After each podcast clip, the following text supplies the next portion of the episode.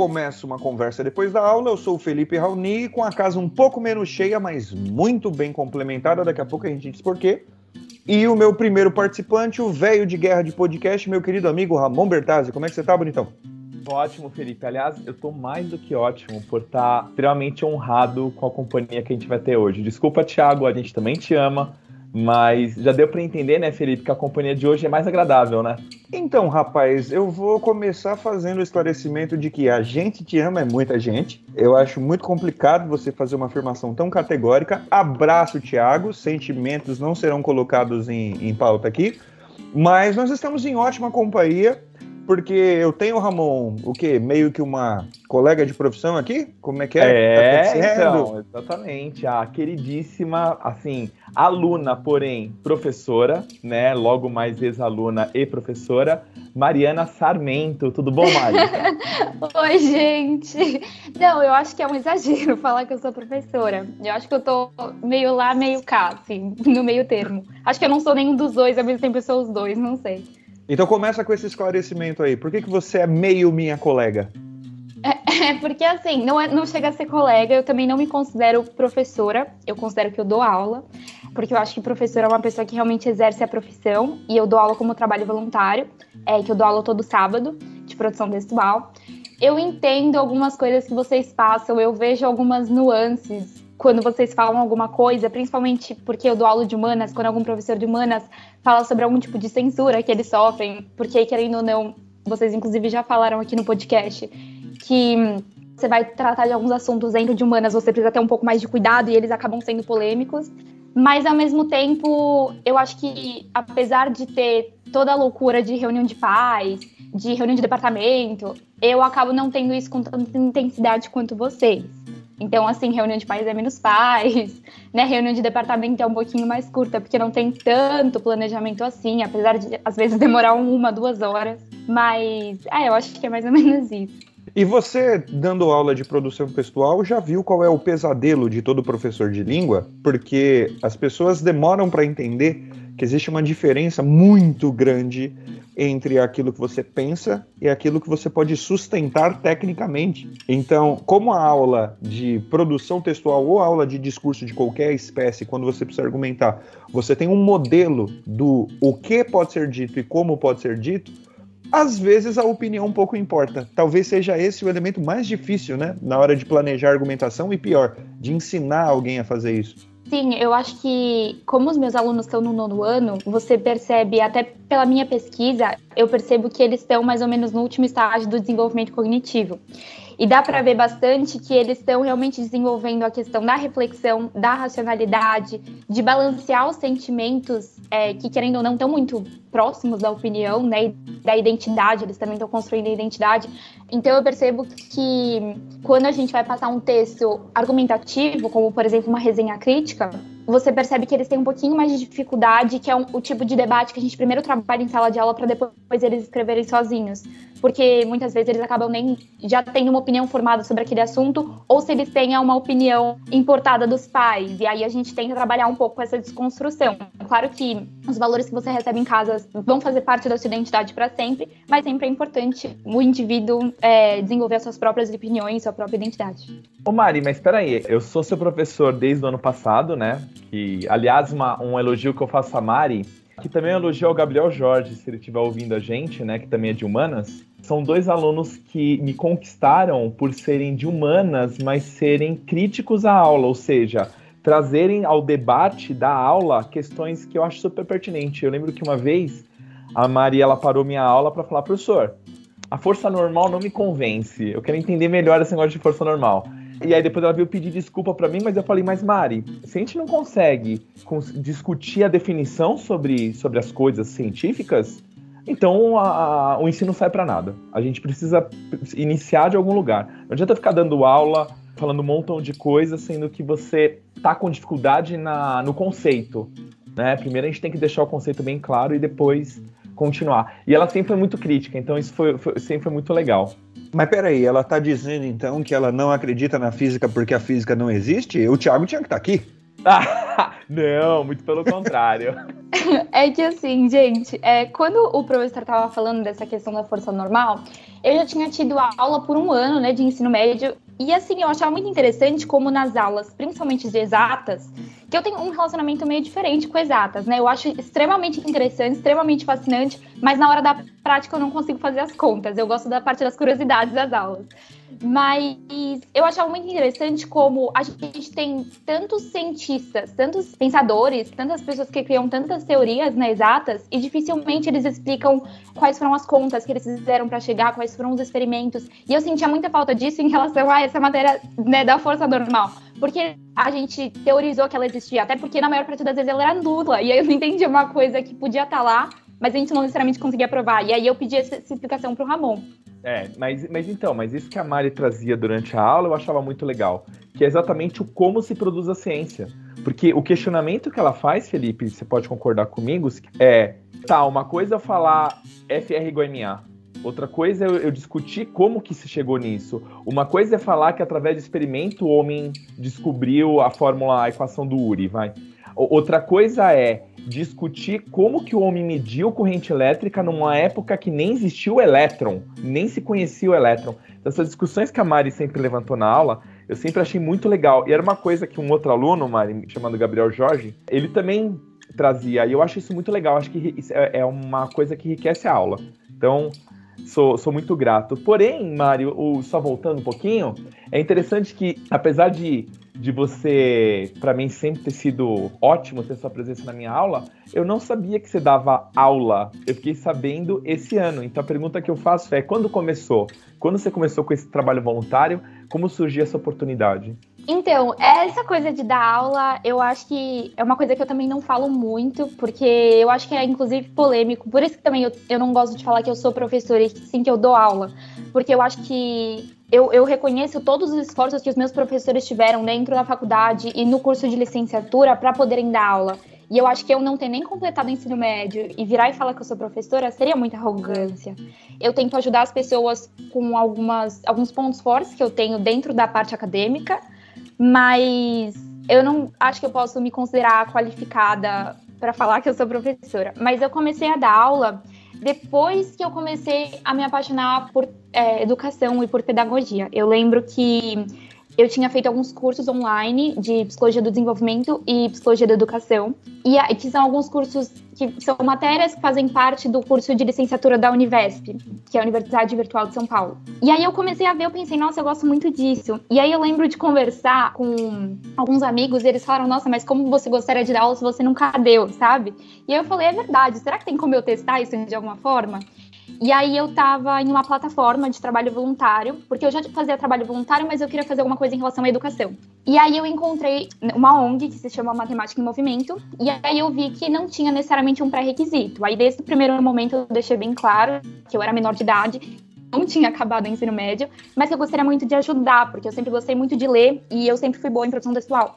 Então eu pensei que poderia ser de alguma forma alguma coisa que é, poderia dar certo a única coisa que me dá certeza hoje em dia de dar aula e que não me deixa nervosa mais para dar aula é justamente os alunos. Eu não estava esperando que fosse uma, um, um, trabalho que eu fizesse que teria um feedback tão positivo, sabe? Que os alunos fossem tão fofinhos. Porque eu imaginava que se eles descobrissem que eu tivesse 17 anos, eles iam falar, nossa, mas você tem, tipo, quase a nossa idade, entendeu? Eu não achava que eles iam me levar a sério.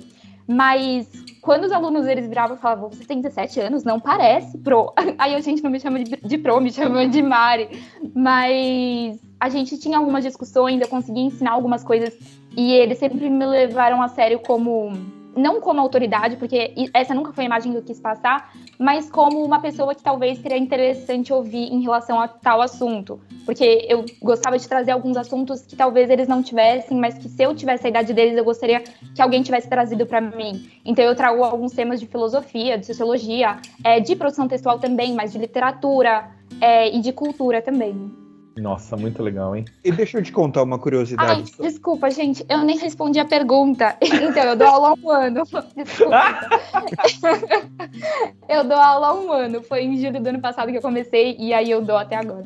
Então, mas deixa eu te contar uma curiosidade todo professor já falou exatamente a mesma coisa que você acabou de falar. Alguns falaram com 19 porque tinham 19, alguns falaram com 20 porque tinham só 20, alguns com 25 porque tinham só 25 ou porque tinham acabado de se formar. Eu comecei a dar aula de música antes de dar aula em, em sala de aula, sala de aula mesmo, com 16 anos de idade, e eu falava exatamente a mesma coisa.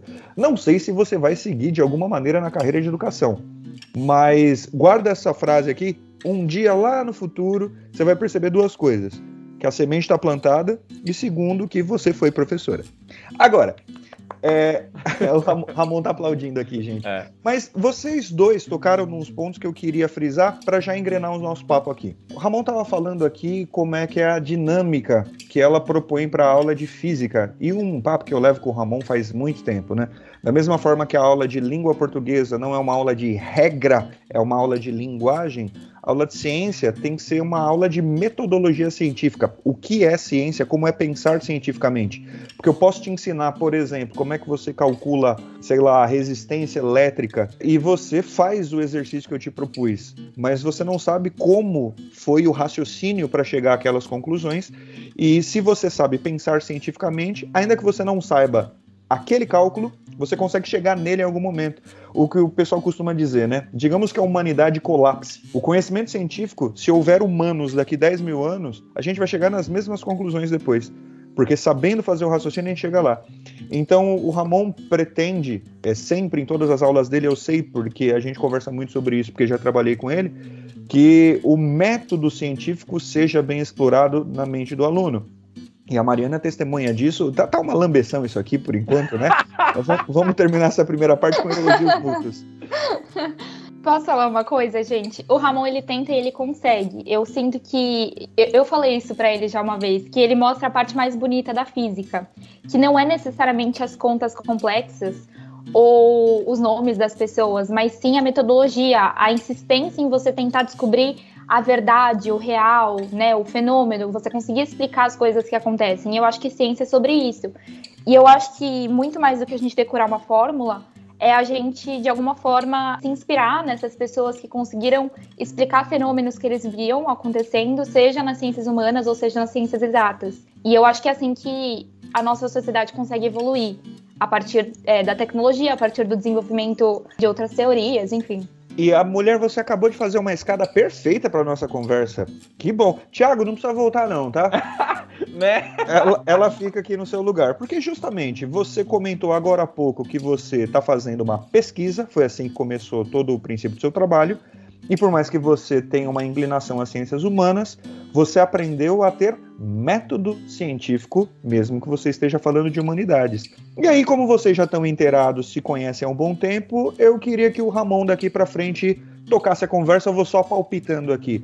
Me fala mais aí, como é que é o teu trabalho, o que, que você está pesquisando, qual que é a tua área, qual que é o método, é muito interessante o trabalho que você vem fazendo. É, Mari, começa exatamente com isso. É, primeiro, porque você participa de um programa de pesquisa, né? E queria saber quando surgiu a vontade, quanto tempo você está fazendo e qual a sua questão problema relacionada à pesquisa? É, a curiosidade começou em 2017, que foi quando eu observava que alguns amigos meus agiam de uma forma um pouco mais coletiva, eles conseguiam pensar um pouco mais em como as ações deles teriam consequências no futuro, e eu achava isso muito interessante. Aí, é, em 2018, no comecinho do ano, eu fui chamada para fazer parte desse programa de pesquisa, só que pelo meu professor de biologia, que ele falava que eu participava bastante da aula e que ele gostaria que eu desenvolvesse alguma pesquisa em biologia. E eu ia fazer biologia mesmo, gente, porque eu achava super legal a evolução, eu, eu achava interessante a, a, explicação do porquê as pessoas são como elas são. E eu acho que a psicologia faz isso de uma forma diferente da evolução, claro, mas que, querendo ou não, era uma coisa que me intrigava muito. Eu já tinha me apaixonado por psicologia antes, porque eu tinha encontrado um livro na biblioteca, que é da editora Globo, que chama O Livro da Psicologia. E quando eu abri aquele livro, é como se o mundo inteiro tivesse se aberto para mim. Assim, é, era uma coisa muito diferente, muito nova e muito fascinante. E aí, quando eu percebi que eu poderia fazer um projeto de psicologia, eu falei, não, esquece biológicas, vai ser, vai ser psicologia, vai ser humanas. E aí eu comecei a minha pesquisa e eu, eu manifestei esse interesse, essa curiosidade que eu tinha sobre algum comportamento de alguns amigos meus para o meu orientador, e ele falou que aquilo tinha um nome, que aquilo era desenvolvimento moral. E aí a gente começou a analisar um pouco mais isso. A questão problema, na minha pesquisa, é como os conflitos interparentais podem desenvolver atitudes dominantes do comportamento ético em adolescentes. Então, eu analiso a questão dos conflitos interparentais, porque muitos desses meus amigos com comportamento diferente tinham pais separados. E aí a minha pesquisa abrange não só pais separados, mas também pais que têm conflitos.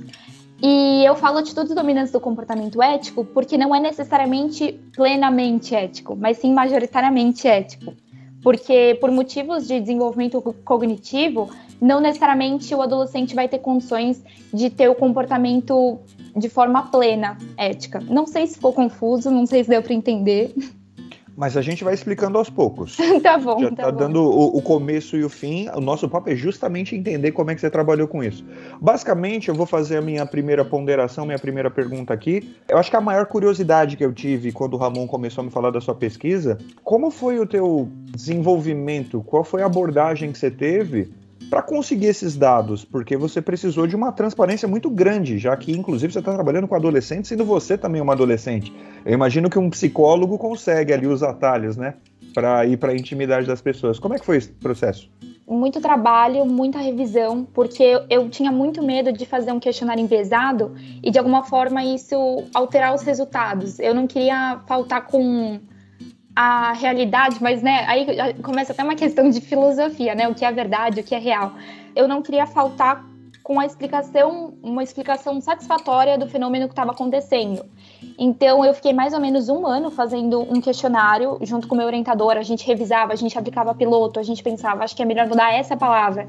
E também fazendo um termo de consentimento da pessoa que está respondendo, para ela não ficar desconfortável em nenhum momento, porque querendo ou não, conflitos interparentais são assuntos muito frágeis, né? São assuntos muito complicados, principalmente para um adolescente em desenvolvimento. Eu não queria, de alguma forma, impactar negativamente o desenvolvimento desse adolescente.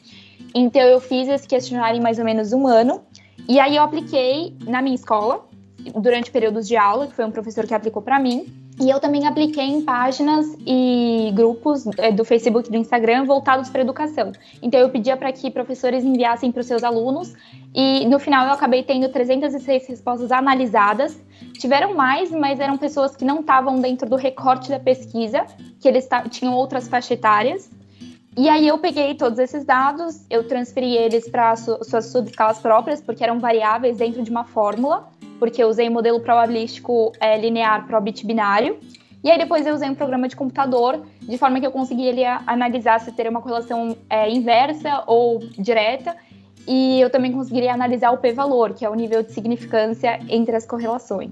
Ô Mari, no, no texto, né, que eu, tava, que, eu, que eu fui ler o seu texto para poder entender melhor né, o seu trabalho, você fala que você não só estava analisando o desenvolvimento moral né, do, do, do, do, adolescente, mas também a relação dele com o desenvolvimento cognitivo, desenvolvimento social, desenvolvimento emocional. Tudo isso você fazia dentro do, do, do mesmo questionário, todas essas relações.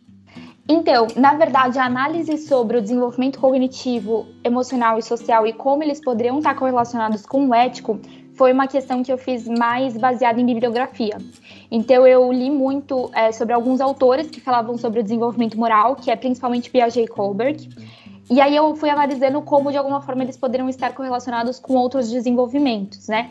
É, o desenvolvimento cognitivo, por exemplo, ele fala muito sobre as funções executivas que um ser, um indivíduo tem em relação à razão, à, à racionalização então, querendo ou não, ele está muito correlacionado ao último estágio é, do desenvolvimento moral, que é justamente a ética, que é quando você consegue projetar possíveis resultados, projetar é, sensos de justiça, né? Justiça é, distributiva. Então, Mari, mas vamos lá, que eu tenho muita dificuldade nisso. Então, parte desse estudo de desenvolvimento você pegou por pesquisa mesmo, você leu, não estava vinculado ao seu questionário, é isso? Essa parte de você correlacionar o desenvolvimento cognitivo, social e emocional com o desenvolvimento ético foi uma coisa que eu fiz mesmo com base em bibliografia. Então, eu dei uma olhada em pesquisas é, principalmente de Kohlberg e Piaget, que falava sobre os estágios do desenvolvimento moral, e eu, em discussões com meu orientador, a gente foi correlacionando com estágios do desenvolvimento emocional, do desenvolvimento social, e a gente foi vendo alguns comportamentos em comum que, querendo ou não, abrangiam os dois desenvolvimentos. Então, por exemplo, o social. a gente fala muito de ética como coletivo, como empatia. Isso está muito relacionado à forma como você convive em sociedade, que é o desenvolvimento social. Então, eu fui juntando mais ou menos assim, em correlações com base em bibliografia. Ah, então, eu posso dizer que a, a ética, ela está relacionado com a sociedade, ela está relacionado com o, o emocional do com o indivíduo uh, e também com, com a parte cognitiva dele, do intelecto dele. Poderia dizer assim, então, tudo isso influencia no, nas decisões éticas dele. Sim, eu acho que é, com desenvolvimento emocional, por exemplo, que fala sobre como você consegue manifestar as suas emoções e, e também controlá-las, está muito correlacionado com a questão de você entender como você pode aplicar a justiça, mas né, a partir da equidade, né, que é, por exemplo, você identificar as variáveis da situação daquele indivíduo e, e promover justiça para ele naquele caso é, então está muito correlacionado com essa questão do emocional, de equilibrar justamente as suas emoções com o que você pensa que seja a razão. Então, principalmente com o desenvolvimento cognitivo, que foi uma teoria é, proposta por Piaget também, que também propôs o desenvolvimento moral, porque não tem como a gente falar de ética sem a gente falar de razão, porque ela foi toda proposta por Kant durante o período dos ideais iluministas que era quando todo mundo tava falando, gente, esquece emoção, esquece fé, vamos na razão. Pera aí, pera aí que agora eu, eu preciso entender. agora, agora vem a parte que, que o, o burrão aqui quer entender melhor. Então, para Kant, existe o certo. Eu posso dizer que existe o correto. Sim, ele acredita é, que vai depender um pouco da situação e ele também propõe que você faça o menos mal para o menor número de pessoas existem até os dilemas éticos, né, em que entra um pouco na questão da moral e da ética, que a gente pode inclusive discutir mais para frente, se vocês quiserem. É, ah, aí... já que você falou que a gente pode discutir, eu vou fazer um jabá aqui. Ah. Se vocês que estão escutando a gente quiserem, e eu recomendo muito fortemente, porque a gente gostou bastante do resultado, né? Tem um carinhozinho assim por filho parido nós fizemos um episódio sobre princípios iluministas e o começo da nossa primeira discussão ética. É o nosso episódio 7 do longínquo mês de novembro de 2020. A gente falou basicamente lá, o nosso debate estava sendo motivado por vacinação. Se vacinação era uma questão individual ou uma questão coletiva. E eu faço uma piada, os meus amigos de humanas me apedrejam quando eu falo isso, o Ramon fala, meu, mas como é que esse princípio aí da ética kantiana, eu sempre falo, ó, quer resumir aquele palavrório do Kant em pouco? Eu sempre digo o seguinte, o certo é certo porque é certo. Ponto. Tá, tá certo porque tá certo, cala a boca e faz. Claro que ela não vai cometer essa irresponsabilidade, uma pessoa intelectualmente mais honesta do que eu, mas desculpa te interromper, pode tocar o barco. Não, imagina, mas a obra de Kant realmente é difícil de entender e eu acho que, querendo ou não, você precisa deixar de lado uma parte do ser humano que é muito própria dele, que são os sentimentos, para você conseguir agir pela razão sozinha. Por isso que muitos filósofos e muitos pensadores e muitos sociólogos acabam refutando Kant. Mas a minha opinião, assim, eu fui amadurecendo junto com a pesquisa. Eu era muito kantiana no começo, eu achava que assim, tinha que ser ético e era isso, só que agora eu não penso tanto assim. Eu acho Como que... que era nas aulas, assim? Você, você ficava falando, não, porque a ética, quando você virou, quando você era meio kantiano. Não, não. Era pior, era pior. eu ficava tipo assim, ah, não, assim, meus amigos viravam e falavam que iam fazer alguma coisa errada. Aí eu falava, ah, eu não quero. Aí meus amigos, por quê? Eu, ah, porque não é ético, sabe? Parecia uma criança, sabe? é porque meus pais não mandaram. É porque o Kant não deixou. O Kant não deixou, então eu não vou fazer, gente. Não, mulher, é assim, ó. É só, é só você saber qual o seu papel nessa fábula da vida. Você era o grilo falante do seu grupo de amigos. É... Não, mas não era nem também que eu era certinha. Eu costumava achar também que a ética era uma forma de você poder não seguir a moral e você ainda tá certo. Então, por exemplo, se a escola determinasse alguma coisa que eu não concordava, eu podia falar que não era ético e que era moral, e que muitas vezes, inclusive, era. E eu fazia o que eu queria, o que eu achava certo. Mas é porque na, na época o que me trazia felicidade era fazer o que eu achava certo. Hoje não, não é necessariamente mais isso. Agora o que traz felicidade é ela fazer errado. Porque... Não, é fazer a minha vontade. É fazer ah, a minha ah, tá. vontade. Tá. Também pensando nos outros de vez em quando? Sim. Mas às vezes não, também, porque egoísmo faz parte do ser humano. É, o martírio não é ético com você, né? É, esse é um conceito interessante de ser explorado. Mas já que vocês saíram da parte técnica, se eu não atrapalhar muito o planejamento do papo, Ramon, eu gostaria de fazer uma pergunta que é uma curiosidade que está me coçando aqui. Vocês me autorizam? Por favor. Claro. Você falou que a pesquisa nasceu de um, um conjunto de questionamentos sobre a ética que você observava no seu círculo social. Comportamentos mais ou menos éticos ou que fossem mais coletivamente éticos ou não. Depois de todo esse processo de você elaborar questões, ler muito, aplicar e ver o que, que motiva o comportamento das pessoas, que, que mudou na sua percepção sobre o seu grupo ou grupos à sua volta, sobre si mesma? Eu acho que eu realmente entendi o que muita gente me falava desde o começo da pesquisa. Muitas pessoas dentro da área de humanas, avaliadores, eles falavam: Ah, mas você acha que a ética pode ser aplicada é, na sociedade atual em que a gente vive? eu sempre reconheci que tinham variáveis, mas agora eu, eu, reconheço que a coisa mais importante não é necessariamente a gente ter um comportamento ético como é, sociedade, mas levantar essa pauta. Porque a, a ética ela é fundamental, ela é importante. Só que a gente precisa dar base para as pessoas terem éticas, e nem isso a gente está dando. Surgiu um novo questionamento para mim não só em relação à ética, mas em relação a como a ética acaba virando um capricho se você não dá a mínima condição de sobrevivência. Era justamente isso que eu estava discutindo com o Ramon outro dia depois da aula. Porque dentro dos resultados da minha pesquisa, de pessoas que estudavam em escolas públicas, é, foram em parceria com uma ONG que fazia é, um tipo de, de assessoria a alunos que moravam em situações de risco, em situações de bairros mais perigosos. E o que eu percebi na análise de dados, que foi uma correlação inversa que teve, foi entre estudar em uma escola é, pública e você ter um comportamento mais ético. Então, o que aconteceu não é necessariamente que a gente vai justificar de uma forma superficial, mas sim compreender que, por exemplo, uma pessoa que mora em uma situação, em um bairro, em que muitas pessoas usam armas e você vê coisa errada acontecendo, você não pode simplesmente virar para a polícia e falar que você está vendo aquilo, porque a pessoa não tem segurança física.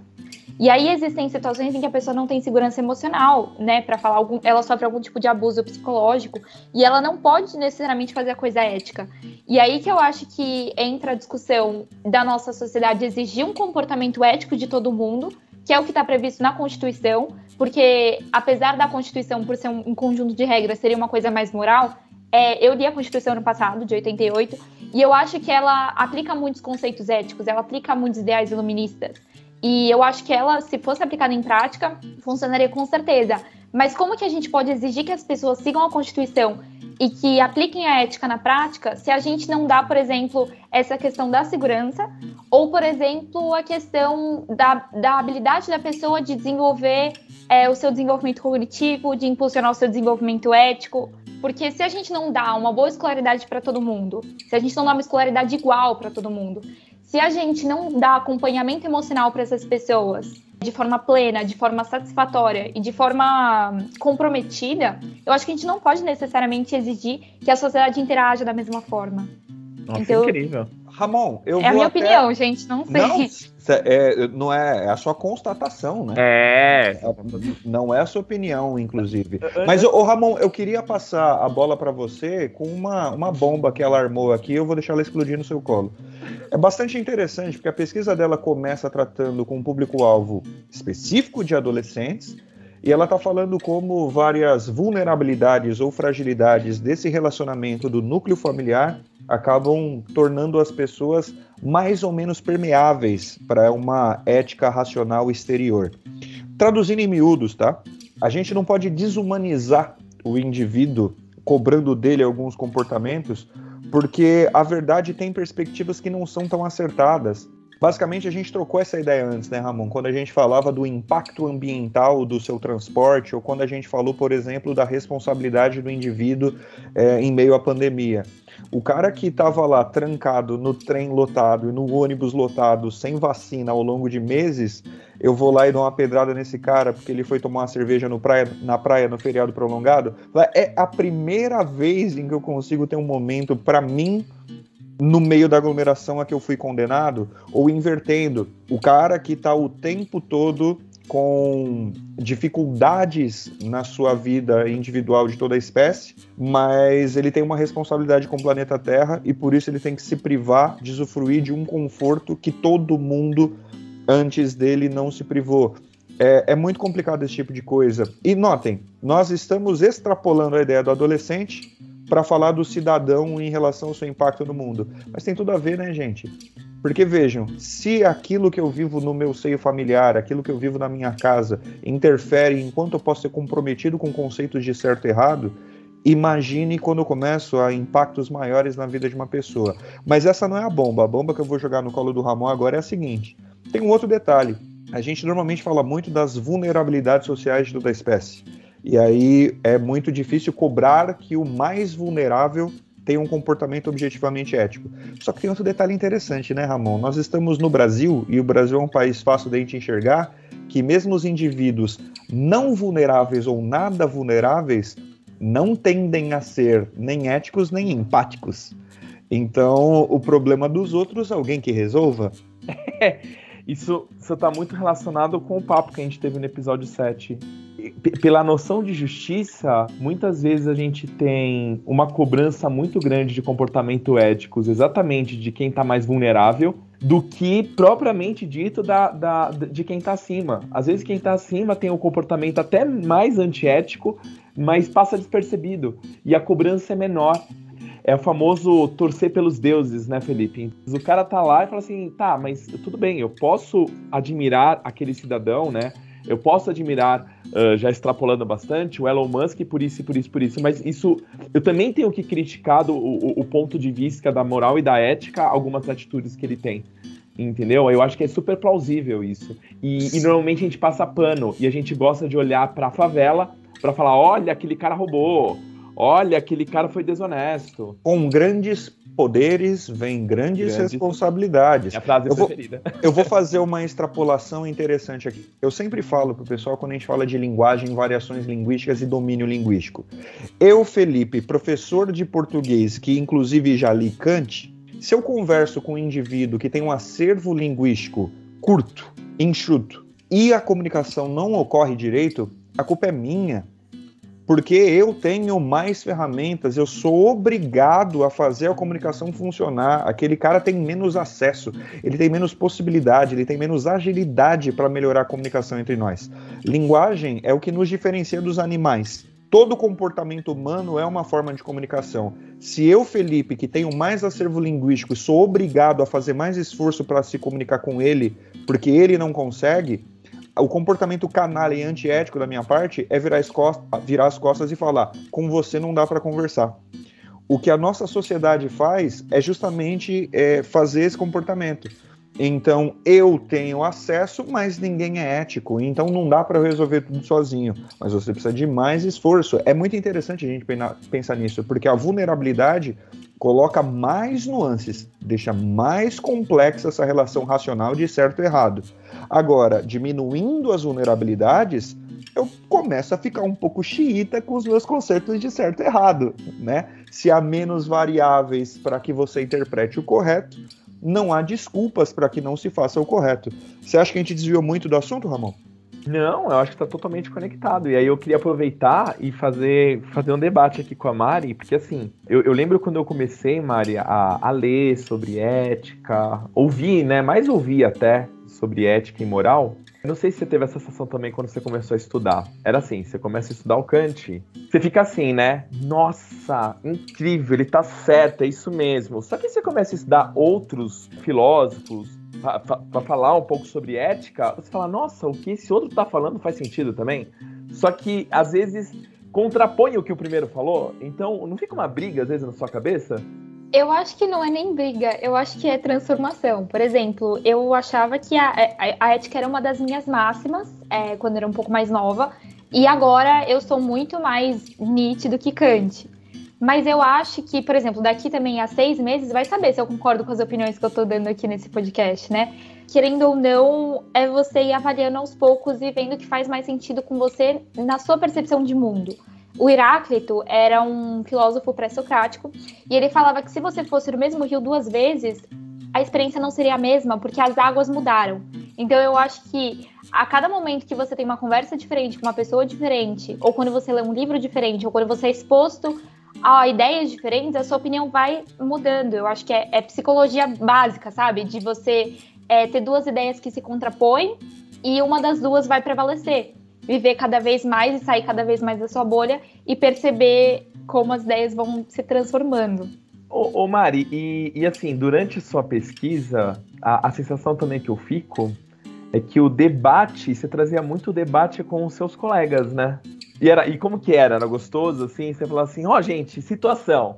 Né? É, é, é, porque às vezes, eu tô falando isso porque às vezes eu falo isso pro Felipe, às vezes eu falo assim, ó, oh, Felipe, é, tô com uma dúvida. Isso seria um comportamento moral? Eu falei com o Ian, né, que, se eu não me engano, é o seu orientador, né? Uma vez eu cheguei para ele, olha, eu tô escrevendo o um capítulo do meu livro, fiquei na dúvida se é um dilema ético, um dilema moral, porque eu, eu vi que tem os dois, eu não sei diferenciar. Então eu fico imaginando assim, durante os, o, o seu estudo, em algum momento você trouxe para os seus amigos assim, olha, situação, gente, tá acontecendo tal coisa na sala de aula. E aí, o que, que você faz em relação a isso? Essa parte é um pouco até polêmica, né? Porque se meus amigos assistirem os episódios. Mas o que eu acho é assim: o tema da minha pesquisa sempre foi muito parte da minha vida, porque eu me apaixonei muito por psicologia e pela pesquisa. Então eu acho que eu sempre tentava a gente discutir essas coisas, mas vinha uma questão moral de ser uma coisa boa você ser ético e ser uma coisa ruim você não ser ético. Então, por exemplo, quando eu apliquei o, piloto, eu queria. É, uma das vezes que eu apliquei era para ver se o tempo estava bom. Então, eu queria saber mais ou menos quanto tempo meus amigos demoravam para fazer. E aí a gente fez, eles queriam saber os resultados. Aí eu falei, gente, não vou analisar os resultados, mas eles falaram, não, vamos ver. E aí, nessa que a gente foi ver, tinha gente que achava que ia tirar totalmente ético e que não tirou. E que ficou chateado, mas aí eu, discuti, não, gente, é porque nesse, nessa situação, tipo, a opção certa seria você fazer isso. Só que aí meus amigos vinham discutir comigo, não, mas eu pensei que tal coisa, tal coisa, tal coisa. Aí eu, é, gente, mas o comportamento ético não é só sobre você não fazer a coisa errada, é sobre você fazer a coisa certa. Isso, às vezes, é um desafio para todo mundo, né? Às vezes você precisa se impor contra pessoas que você ama, ou às vezes você precisa se impor contra regras que foram expostas para você a sua vida inteira, e não necessariamente é uma coisa que você esteja disposto a fazer. Então, eu tinha amigos, é, por exemplo, que falavam: ah, não, mas é que eu não queria entrar em embate direto com a pessoa que estava sendo antiética. Claro que são situações completamente diferentes. Mas eu acho que vem um pouco daquela discussão que a gente tem como sociedade de que não basta você não ser racista, você tem que ser antirracista. Eu acho que é um pouco isso, sabe? Eu nunca exigi de nenhum amigo meu que eles fossem éticos, porque eu acho que a gente tá todo mundo em desenvolvimento ainda eles de alguma forma sentiram alguma cobrança, algum julgamento quando a gente estava fazendo análise dos dados. Aí eu, eu já não queria analisar os dados. Eu, não, gente, a gente não precisa analisar. Mas eles, não, vamos ver, vamos ver, eu quero saber. Eu, ah, tá bom, então. É. Mas, tipo, águas passadas, a gente vem discutir mais isso também. E foi assim que a Mari não teve mais amigos, né? É, foi assim que ela precisou Ai, reciclar as amizades. É. Não, eles eu perguntei o podcast com o Ramon, eu falei, gente, a gente não fez. então, vamos fazer. Eu vou tentar fazer uma pergunta que eu tô também curioso a esse respeito, só que vamos dar o milagre sem dar o santo, tá? Não queima hum. ninguém, não. Como é que foi essa análise de dados? Porque você pegou esse monte de informações ultra-humanas, né, pegando fogo, calorosíssimas, e você precisa de alguma maneira esquematizar isso para transformar em dado. Essa eu acho que é a parte mais delicada de uma pesquisa como essa que você fez, né? Tirando essa parte da briga, né? tirando essa parte de, do, do exposed da galera, é, como é que foi o processo? Como é que você transformou isso em uma coisa mais, mais palatável, mais tátil? Ah, e só, só rapidinho, Mari, e só um detalhe, né? A sua tomada de dados foi EAD, né? Foi durante a pandemia, né? Sim, e isso tá. diminuiu, inclusive, um pouco a minha amostra. Eu queria o maior número de respondentes possível, é, porque daí a gente tem uma chance de estar tá enviesado menor, porque a gente tem uma diversidade maior da amostra, mas foram possíveis apenas é, 306 indivíduos. Mas tudo bem, né? Quem sabe numa próxima pesquisa eu, eu pego mais respondente, né? Não sei. Mas o desafio das ciências humanas é justamente você pegar uma coisa que as pessoas dizem que é subjetivo e transformar em objetivo. Eu acho que fenômenos sociais é, são padrões que a gente observa, eu acho que não são necessariamente coisas subjetivas, mas existem muitas variáveis. Então, tem a questão da cultura, tem a questão do sentimento, tem a questão do quão confortável a pessoa estava quando ela respondeu aquele questionário. Então, eu usei no meu questionário tanto múltipla escolha quanto escala Likert. Escala Likert é você falar basicamente se você concorda totalmente, é, parcialmente, é, se você né, não, se você não tem opinião nem, nem cá nem lá, se você discorda parcialmente ou se você discorda totalmente.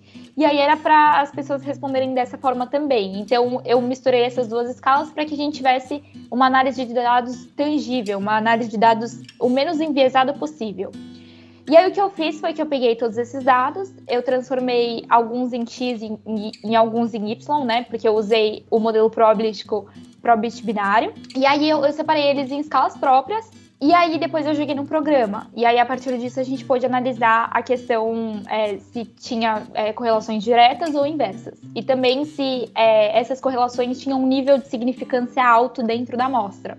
Então, eu lembro assim do meu coração batendo rápido quando eu tava vendo todas aquelas respostas, quando eu tava fazendo análise de dados, e mesmo em teoria sendo uma parte mais de exatas da minha pesquisa, eu acho que eu percebi ali que eu era apaixonada não só por psicologia, mas também pela pesquisa.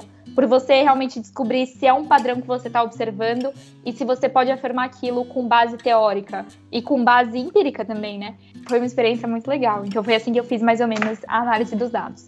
É, mas é, é, é, impressionante, né, Felipe? Tá vendo? Você, quando pega dados, a gente precisa analisar através de uma metodologia, porque você pode chegar em algo enviesado, você pode chegar em uma conclusão incorreta, né? Isso é muito interessante. Legal que a, que a Mari tá dando talvez até uma aula pro IBGE, né?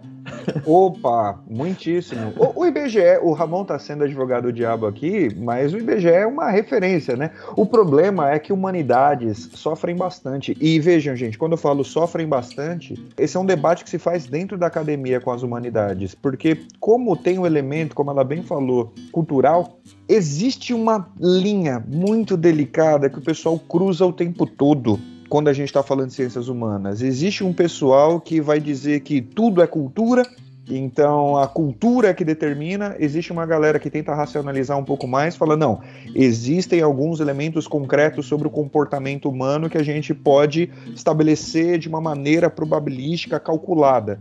Claro, são duas perspectivas historicamente jovens ainda. A gente ali no comecinho do século XX era positivista, a gente achava que com química, física e biologia a gente explicava qualquer coisa. Aí você sabe como é que é a humanidade, né? A humanidade é, é volátil, é volátil e é, é, passional pra caramba. Então o efeito pêndulo da história. A gente tá num extremo e fala, não, acho que a resposta tá do lado de lá, extremo oposto. Então, se você hoje tá dentro de uma universidade de humanidades ou já passou por ela, você testemunhou esse lance de que tem uma galera que é um pouquinho mais positivista, existe um pessoal que é um pouquinho mais. É, vai afirmar que quase tudo é construção cultural, se não tudo é construção cultural, e aí o estudo que se faz, a, a, metodologia é justamente tentar equilibrar essas variáveis. É muito difícil. A pergunta que eu faria é: que conclusão prática você pode tirar depois que a planilha te deu resultados objetivos lá? É, entre aqui a intuição, a cultura, o coração batendo, mas o que, que o papel, os números duros ali te informaram? A gente observou que teve uma correlação direta é, com 99% de significância, ou seja, ela era muito. Precisa. Muito precisa, exato. Eu estava procurando uma palavra que explicasse bem. A gente observou então uma correlação direta entre você ser uma adolescente do gênero feminino e você ter comportamento majoritariamente ético. Então a gente percebeu que mulheres tinham é, comportamentos mais éticos do que homens. E aí que começou uma discussão interessante sobre. Peraí, Pode peraí, deixa, deixa eu chutar. Surpreendendo um total de zero pessoas. É, é exatamente. Então, eu, eu já tinha percebido que meninas agiam de forma mais ética do que meninos, mas o que me surpreendeu e o que me trouxe um maior desafio foi explicar por que isso acontecia. Porque a gente sempre fala que mulheres sofrem preconceito e realmente sofrem, né? Eu posso falar porque, né? É, então, sexismo é uma coisa que faz parte do nosso dia a dia e que querendo ou não, aumenta os nossos desafios, tanto no, no mundo acadêmico quanto no mundo social a maior dificuldade foi explicar como que a socialização diferente das mulheres traria uma maior ética. Porque a gente sempre vê isso como uma coisa negativa, e realmente é. Mas a gente começou a analisar que, querendo ou não, as mulheres elas são mais bem preparadas para responsabilidades adultas mais cedo. Porque a gente vive falando dessa coisa da mulher com a família, é, ela sempre é responsável por cuidar das coisas, e querendo ou não, no mundo acadêmico, ela acaba precisando mostrar um rendimento maior para mostrar relevância. Então, você percebe que qualquer menino se sente confortável de levantar a mão e falar alguma coisa na aula, sem nem necessariamente ter embasamento científico. Mas quando uma menina levanta a mão para falar alguma coisa na aula, você percebe que ela tem um cuidado em ser levada a sério. Porque a gente não é simplesmente per se, né? Então, a gente acaba tendo que trazer uma bagagem teórica maior para a gente ser levado a sério. E a gente percebe isso não só na escola, como em outros ambientes acadêmicos também. É justamente de você é, encarar esses desafios acadêmicos, que eu acho que acaba desenvolvimento um pouco mais do desenvolvimento cognitivo. Elas também são encorajadas a pensar em como as ações delas vão acabar é, repercutindo na família, nos amigos. Então, elas têm essa preocupação social, que acaba impulsionando a ética, por essa correlação social e, e ética que a gente já discutiu antes. E também tem a questão emocional, né, da gente ser encorajada a lidar com os nossos próprios sentimentos, porque senão a gente é tida como histérica. Então, eu acho que tem um pouco isso. Que agridoce isso, né? Porque, por um lado, que resultado bom que a sua pesquisa teve, que resultado humanamente construtivo que está tendo com essas meninas. E que sociedade horrorosa que a gente vive, né? É. Fora o resultado que você teve com relação ao a parte do público feminino, você também teve o, outra relacionado a, aos conflitos familiares mesmo, né? Esse também deu uma taxa alta, acho que foi de 99 também ou não? Então, em relação aos conflitos interparentais, foi interessante que no terceiro cenário, que ele puxava um pouco mais sobre essa questão de você ter o seu próprio posicionamento, independente de forças externas, seja a opinião de pares ou autoridades, os adolescentes que possuíam um comportamento mais ético eram os adolescentes que também tinham conflitos em casa mal resolvidos. Então é interessante pensar como eles, não vendo as brigas dos pais serem resolvidas, eles valorizavam um pouco mais a sua própria posição, eles valorizavam um pouco mais os seus princípios, independentemente de fatores externos. Então teve isso. E também teve a questão da resolução no cenário 2, que eram os adolescentes que eles acabavam sentindo medo, que era uma questão também relacionada à percepção de ameaça ou preocupação em relação aos conflitos, eles agiam de forma mais ética. Então eles tinham um pouco mais de medo, valorizavam um pouco mais não só você seguir a regra como ela é dada, mas os acordos que você faz em grupo e as concessões, porque era muito interessante pensar que o adolescente que sentia medo e preocupação em relação aos conflitos dos pais acabava valorizando um pouco mais a comunicação. Então, você conversar com uma pessoa, tudo bem por você a gente fazer assim, mesmo que não seja a forma como foi é, pré-determinada, vamos achar o melhor, o melhor jeito para nós dois. E aí, isso, querendo ou não, é um comportamento ético. E a gente percebeu que os adolescentes que acabavam tendo uma situação de risco é, um pouco mais complicada em casa, eles acabavam valorizando mais a comunicação. Então é interessante como Nossa, trouxe essa resiliência, legal. esse coping, né? Sim. E, e interessante porque é contraintuitivo, né? Então o, o, cara aprende a ser melhor dialogador, digamos assim, ele é mais negociável do que outros seres, justamente porque ele vive num ambiente conflituoso. Se eu fosse palpitar, eu diria que era o contrário, né? Eu acho que a minha pesquisa inteira, ela não é necessariamente uma coisa é, intuitiva, porque querendo ou não, eu analiso situações que a nossa sociedade dá o, o juízo de valor negativo, como por exemplo os conflitos interparentais, como uma coisa ruim, mas eu tento de alguma forma, já que essa situação é inevitável, analisar se tem uma forma da gente impulsionar o desenvolvimento do, dos indivíduos a partir dessas situações tem um matemático que ele também é. Ele, ele avalia riscos, né, principalmente dentro do mercado de ações, que é o Nassim Taleb, e ele criou o conceito de antifragilidade, que eu já vi alguns psicólogos trazerem para o campo das ciências humanas, né, no caso da psicologia, é como uma forma de resposta a estímulos negativos, em que você não só é resiliente como você volta no seu na forma como você estava antes do conflito, mas você também acaba se desenvolvendo com esse conflito. Então, é uma questão de você, de alguma forma, é, desenvolver respostas cognitivas, comportamentais e físicas, que são caracterizadas como a teoria do coping.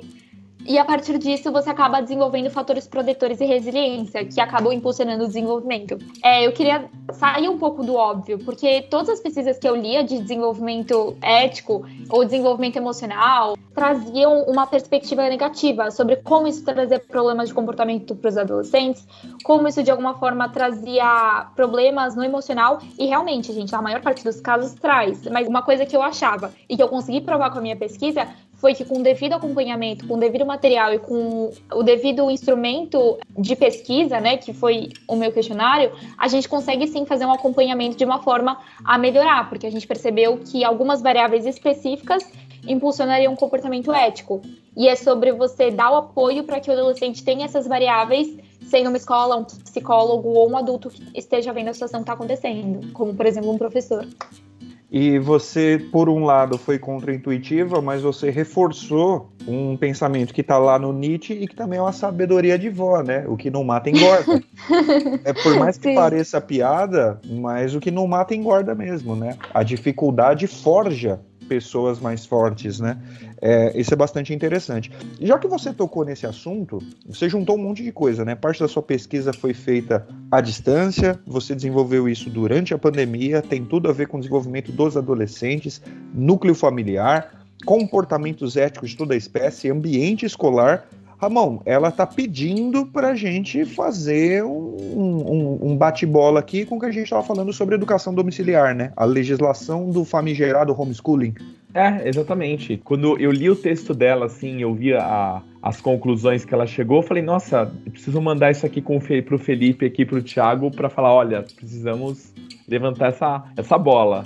Então, vou perguntar para ela o que, que você, como aluna, pensa sobre isso, sobre a vivência escolar, sobre essa proposta, o que, que a tua bagagem, o teu conhecimento e a sua vivência fazem você pensar a esse respeito? Eu percebi que durante a pandemia, eu acabei, como eu estava estudando em casa, eu acabei tendo a minha parte acadêmica um pouco mais impulsionada, porque eu poderia, por exemplo, eu perdia menos tempo, sabe, indo para a escola, ou eu podia acordar mais cedo, o que seria o tempo que eu usaria para me arrumar, passar maquiagem, arrumar o cabelo, para estudar. Mas, ao mesmo tempo, eu acho que isso compromete muito o desenvolvimento social do adolescente. E apesar é, do desenvolvimento cognitivo estar tá muito relacionado com o desenvolvimento ético, ele por si só não desenvolve a ética. A ética não é só razão.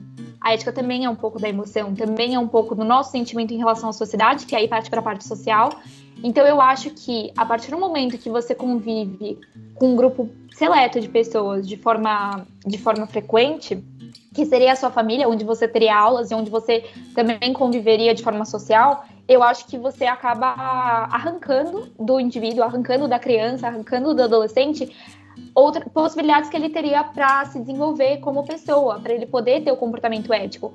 Eu percebo quando, por exemplo, é, eu vou dar aula, que alguns alunos meus têm opiniões diferentes e surgem debates muito interessantes, porque eles não necessariamente são da mesma escola.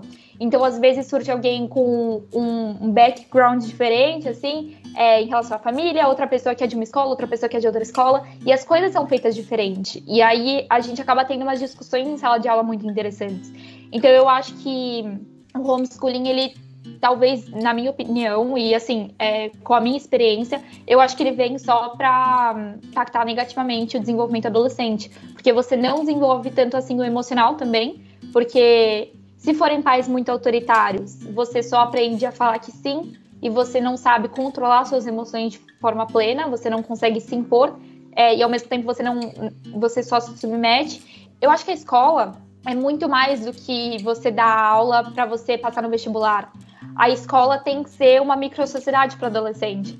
Tem que ser uma coisa assim, fica assustado, porque a sociedade é assustadora, mas nem tanto. A gente não quer um tratamento de choque. E eu acho que quanto mais diversa a escola, melhor. Quando você coloca um adolescente em uma escola que tem a maior parte das pessoas de uma etnia específica, de um grupo socioeconômico específico, e você fala para ele que isso é a microsociedade dele, ele vai se tornar um adulto intolerante, porque ele vai acreditar que a sociedade é feita por pessoas brancas que têm iPhone. E não é verdade. Essa é a minha opinião. Então eu acho que não só você precisa colocar seu filho na escola, mas eu também acho que você tem que colocar seu filho numa escola diversa e com opiniões diferentes, porque para você poder esperar que respeitem a sua individualidade como pessoa, você precisa saber respeitar do outro. E também entender de onde ele vem e, e por que, que ele tem tais posicionamentos. É claro que às vezes fica difícil quando a pessoa tem uma opinião extremamente absurda ou extremamente preconceituosa.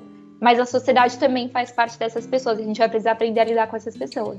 Bom, tínhamos Uau. ouvido a esse respeito a opinião de um cidadão consciente, Tiago Petrin, dois modestos professores cuja opinião não importa para nada, eu e Ramon Bertazzi, e acabamos de ouvir a opinião irretocável, bem formulada de uma aluna do ensino médio adolescente. Então, deputados e senadores brasileiros, suas bestas, ouçam conhecimento falando dessa nobre senhora. Desculpa descer o nível do nosso debate aqui. Eu queria muito ter encerrado nessa sua fala, porque foi muito boa mesmo, mas tem um negócio que a gente quer fazer aqui para terminar com os nervos à flor da pele. Você topa? É, é. Topo. Tem uma coisa que eu tava afim desde que eu li sua pesquisa, que é, tá, e se ela fizesse alguma dessas perguntas do questionário para eu e o Felipe responder. Não, vamos piorar? Como o Thiago arregou e não está aqui hoje, você vai fazer uma para nós dois. Nós vamos responder agora, debate pronto, não foi combinado. E você vai fazer uma para deixar gravado e o Thiago vai te responder, mas deixa uma assim bem cabeluda para ele. Tá? É, a, a, do Thiago deixa mais polêmica. Isso. Tá bom. tá. Você vê um carro em movimento batendo em outro que estava estacionado. O motorista acelera e sai depressa para não ser visto e nem ter que pagar o conserto. Entretanto, você enxerga a placa do carro dele. Opção 1. Você anota a placa e dá essa informação apenas ao dono do carro batido. Se fosse você o dono do carro, você gostaria de saber quem te prejudicou e que ele fosse punido com o rigor da lei. Opção 2. Você não se envolve na situação, pois as outras testemunhas devem ser responsáveis por isso, e você não quer se envolver em um conflito que pode te trazer problemas. 3. Você anota a placa e informa alguma autoridade, um policial, por exemplo, o que ocorreu. É minha obrigação e responsabilidade como cidadão, não só das autoridades públicas, promover a segurança. E aí tem uma terceira que é eu não me identifico com nenhuma das opções acima. Eu vou na um tá. fácil, até porque eu, eu já fiz isso. Eu, eu, também vou na um fácil. E, e sobre não ir na, na do, de entregar pro policial, eu não hum. iria por, por causa da experiência que eu tive com a polícia. Opa! Entendeu? Esse é o ponto. Então, e aí começam as variáveis, né, da, é, da questão é, da ética. É. Então, a primeira, eu e meu orientador, a gente debateu. E quando a gente criou essa daqui, era pra gente escolher as pessoas que aplicavam uma coisa que a gente chama de justiça retributiva. Então é assim, se acontecer comigo, eu acho que tem que acontecer com ele. Uma coisa olho por olho, dente por dente, sabe? E quando você fala o rigor da lei, não é necessariamente para a pessoa ser prejudicada que você vai estar tá, é, falando que aquela coisa aconteceu. É para que ela aprenda ou para que ela evite, evite fazer isso novamente. Mas não necessariamente para punir, para você prejudicar a pessoa da mesma forma que ela te prejudicou. Responsabilidade apenas. Isso.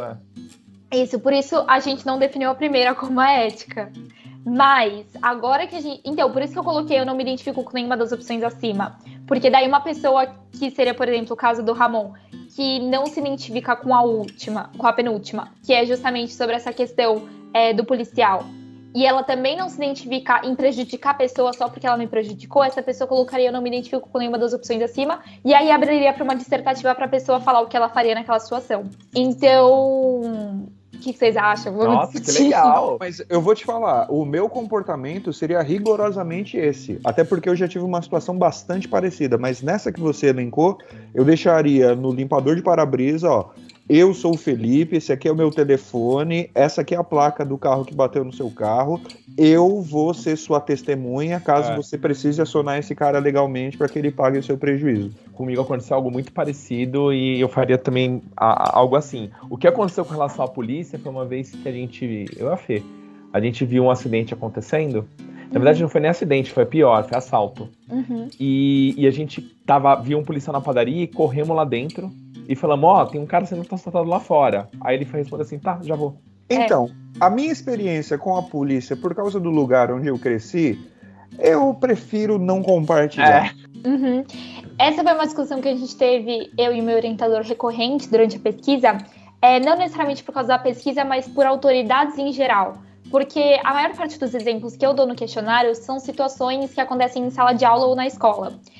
E existem muitas pessoas que eu vou conversar que, tipo, acontece alguma coisa na escola que a pessoa se sente extremamente desconfortável, mas ela não vai falar com o orientador, ela não vai falar com o diretor, porque ela não sente que eles vão ajudar, ela não sente que o interesse deles é fazer ele se sentir melhor. E aí que começa a entrar um pouco na questão de que se nem as autoridades, que são as pessoas que a gente, em teoria, colocou lá, né? Não necessariamente, claro, o policial ou o orientador, mas a gente apoia é, a diretoria daquela escola, ou a gente votou em tal deputado que defende tal ideia, em tal político que defende tal ideia e que influenciou de alguma forma é, a forma como as autoridades são escolhidas, enfim. É louco isso, né? Porque você Sim. tem o, a falta de fé no sentido ético da sociedade, né? É, uhum. é, exatamente. É. E aí você mexe com a parte mais íntima, né? É, dessa questão da ética, uma, uma questão mais delicada, com mais nuances. E por isso foi tão difícil fazer o questionário, porque eu não queria que tivesse viés.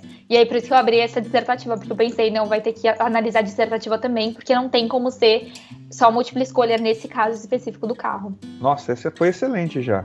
agora dá uma cabeluda aí para é. derrubar o Thiago. Você está em aula e uma aluna fala bem alto, continuamente interrompendo o professor. O professor tem uma certa dificuldade para se defender e a sala parece também incomodada, apesar de ninguém fazer nada. O que você faz? Op opção 1. Eu falo na frente da classe para ela parar e defendo o professor, independentemente de irritar a aluna e os seus amigos, porque o professor é uma autoridade e não deve ser desrespeitado. Opção 2.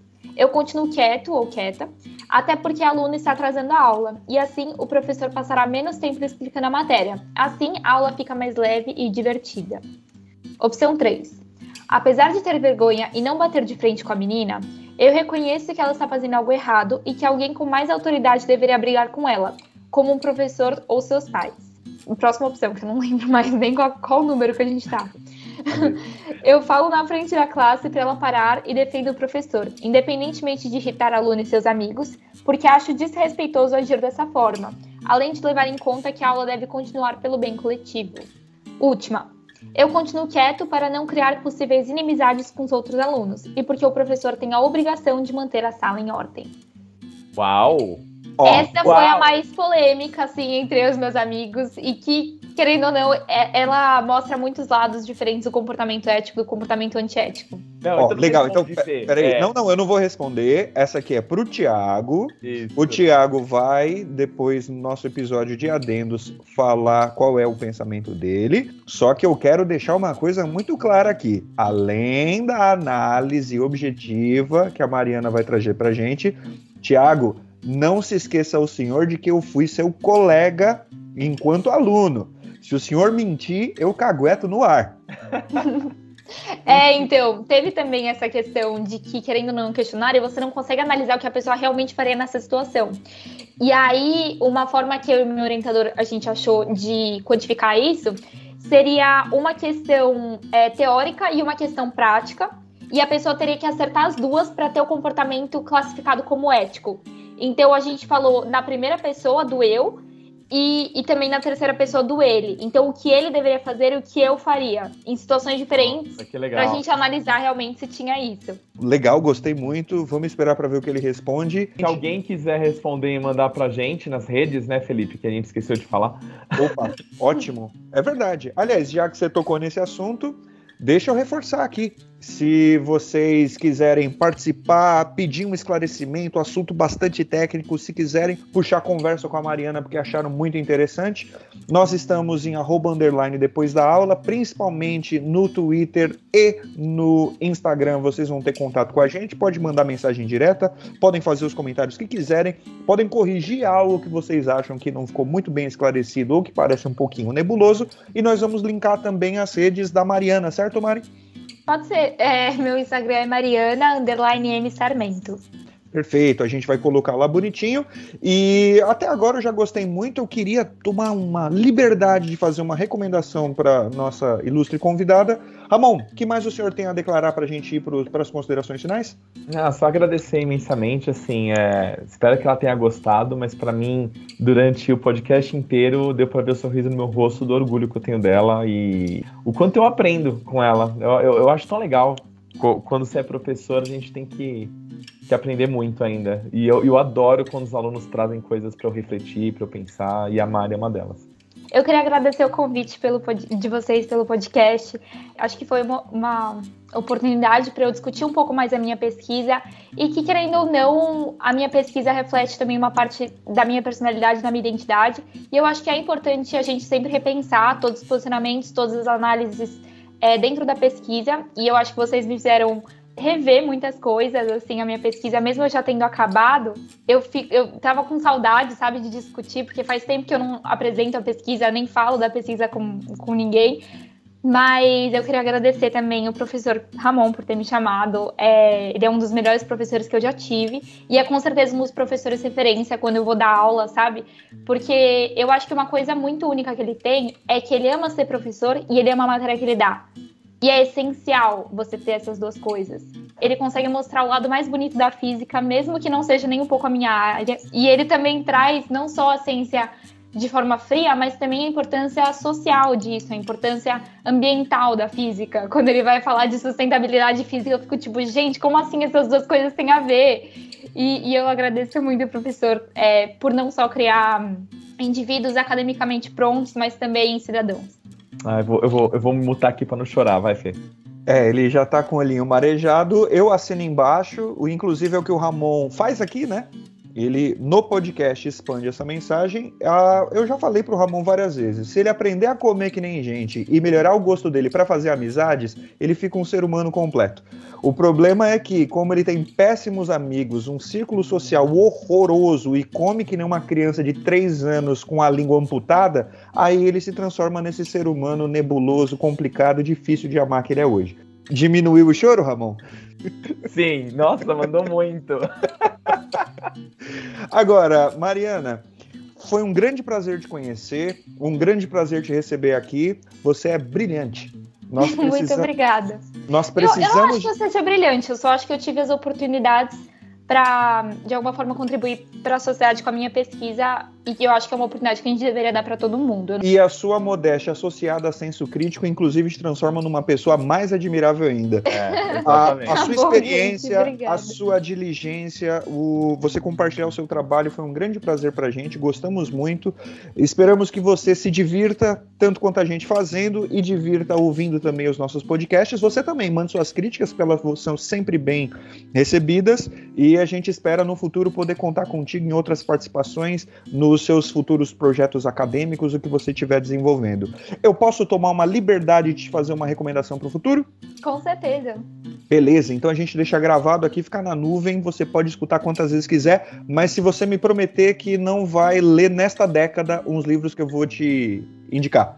É, década... é aquela promessa mais ou menos, né, é. gente? Porque assim, acho que ficou bem claro que eu não necessariamente sou ética, ah. não necessariamente eu cumpro com as minhas promessas.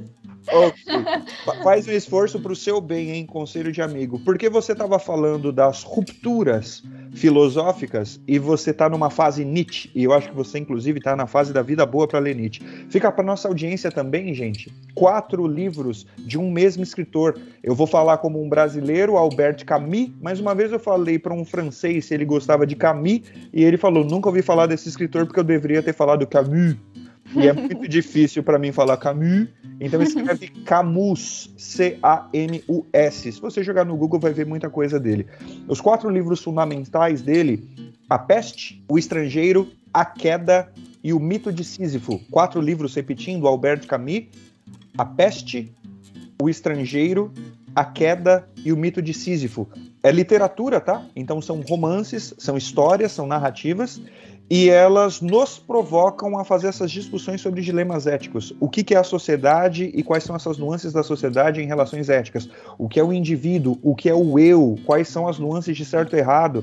Eu acho que o mais chocante deles, por isso que eu falo, não leia nessa década, talvez seja a queda então, quando um indivíduo bom chega à conclusão de que ele efetivamente não é bom, e ele chega a essa conclusão sobre si próprio, ainda que as pessoas o achem um indivíduo bom. Muito interessante, uma literatura muito madura, rende bons frutos aqui dentro da cabeça, mas talvez ela te leve para um lado um pouquinho amargo da existência, você começa, hum, o que, que eu estou fazendo aqui, quem sou eu e tal. Por isso, não leia nesta década, porque talvez não seja interessante. Ou faça como eu Deixa o livro lá no teu Kindle, deixa o livro lá na tua estante. Começa a ler. Começou a incomodar? Fecha e lê o ano que vem. Combinado. Muito obrigada pelo convite, gente. Nós é que agradecemos. Ramon, muito obrigado por trazer essa ilustre presença. Para vocês que escutaram até aqui, muito obrigado pela participação, muito obrigado pela audiência. Sempre que precisarem de, uma, de um esclarecimento, nós estamos abertos ao diálogo, estamos abertos também a recomendações. Como vocês viram aqui, toda a participação é bem-vinda. De vez em quando a gente tem a honra de receber uma pérola como essa. Obrigada. Obrigado, Mari. Tchau, tchau. Tchau, gente. Obrigado. Valeu, gente. Falou, Ramon, pro pessoal que tá ouvindo. Abraço. Falou, Thiago. Falou, Thiago.